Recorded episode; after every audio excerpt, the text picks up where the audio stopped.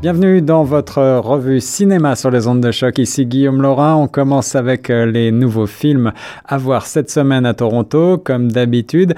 Et le premier film que j'ai sélectionné pour vous, on en a déjà parlé sur nos ondes puisqu'il était projeté lors euh, du euh, TIFF de cet été. C'est Ford versus Ferrari, Le Mans 66 en version française, un drame d'action de James Mangold avec des stars comme Matt Damon et Christian Bale dans les rôles principaux, issu d'une histoire vraie inspirée de cette euh, remarquable histoire du concepteur visionnaire de voitures américaines Carroll Shelby, joué par Matt Damon, et de l'intrépide pilote britannique Ken Miles, Christian Bale, qui ont battu les ingérences de l'entreprise Ford, un des fleurons de l'industrie américaine, les lois de la physique et leurs propres démons personnels pour construire une voiture de course révolutionnaire pour la compagnie Ford et affronter les voitures de course dominantes d'Enzo Ferrari au 24 heures du Mans de France en 1966. Il s'agit d'une véritable épopée à voir pour les fans d'automobiles bien entendu, pour euh, les amateurs de films historiques également. Ça nous replonge délicieusement dans l'Amérique des années 60, mais pas seulement. C'est une histoire, euh, une histoire humaine, profonde et euh, très bien réalisée et également très très bien interprétée. On peut détester regarder des courses automobiles et pourtant se délecter de ce film où ce sont autant ces courses grisantes que les états d'âme et l'histoire humaine entre Shelby et Miles ainsi que les enjeux économiques, le danger omniprésent, surtout à l'époque, euh, et, bien sûr les fans de sport automobile euh, se passionneront de cette relation conflictuelle et fraternelle entre ces deux hommes, mais au-delà, eh bien c'est un film d'un certain classicisme, comme le dit Cinema Teaser par exemple, qui brille autant par son élégance que par le suspense temps qui vous tiendra accroché à votre siège de bout en bout.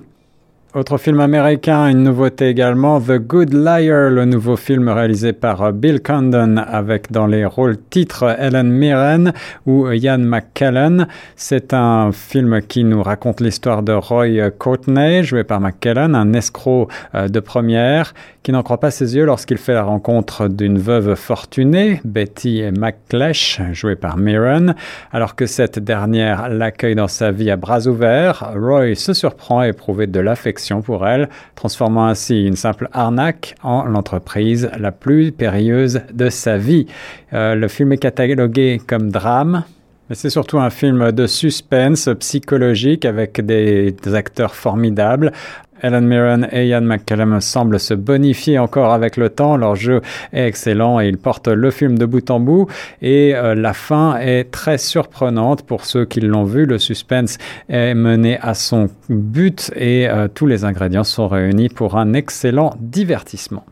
Dans un autre genre plus popcorn, une nouvelle adaptation de la fameuse série Charlie's Angel. On est dans du cinéma popcorn américain, encore une fois, une comédie d'action réalisée par Elizabeth Banks, euh, qui met en scène Kristen Stewart, Naomi Scott, Ella Balinska ou encore Elizabeth Banks, ces drôles de dames qui travaillent pour euh, le mystérieux Charles Townsend, dont l'agence de sécurité et l'enquête a pris une ampleur internationale, avec les femmes les plus intelligentes, mais aussi les plus courageuses, intrépides, hautement qualifiées partout dans le monde. Plusieurs équipes de drôles de dames, dirigées par plusieurs Bowsleys, entreprennent maintenant des missions de plus en plus dangereuses. C'est donc, vous l'avez compris, un film d'action presque 100% féminin, pas que quand même. Il y a Patrick Stewart aussi et Jimon euh, Hosnu et Chris Pang qu'on a vu dans Crazy Rich Asian, notamment euh, à, à l'affiche de ce nouveau film. Un bon film d'action léger, divertissant, amusant parfois, avec euh, donc euh, pas mal de rythme, peut-être un petit peu long pour certains, euh, quelques scènes qui réussissent aussi à nous faire sourire, et ça c'est quand même important dans ce type de film.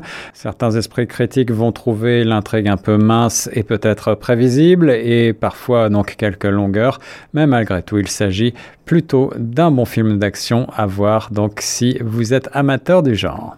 Toujours à l'affiche et très long, celui-ci 3h29, c'est le nouveau thriller de Martin Scorsese, The Irishman, un film euh, Netflix très attendu euh, dont je ne pouvais pas manquer de vous parler puisqu'il met en scène l'acteur fétiche de Scorsese, euh, Robert De Niro, mais aussi Al Pacino, Joe Pesci, Hervé Kettel, bref des pointures. Et puis il y a également à l'affiche Anna Paquin ou encore Bobby Carnaval, Ray Romano, bref uniquement du beau monde, la crème de Hollywood.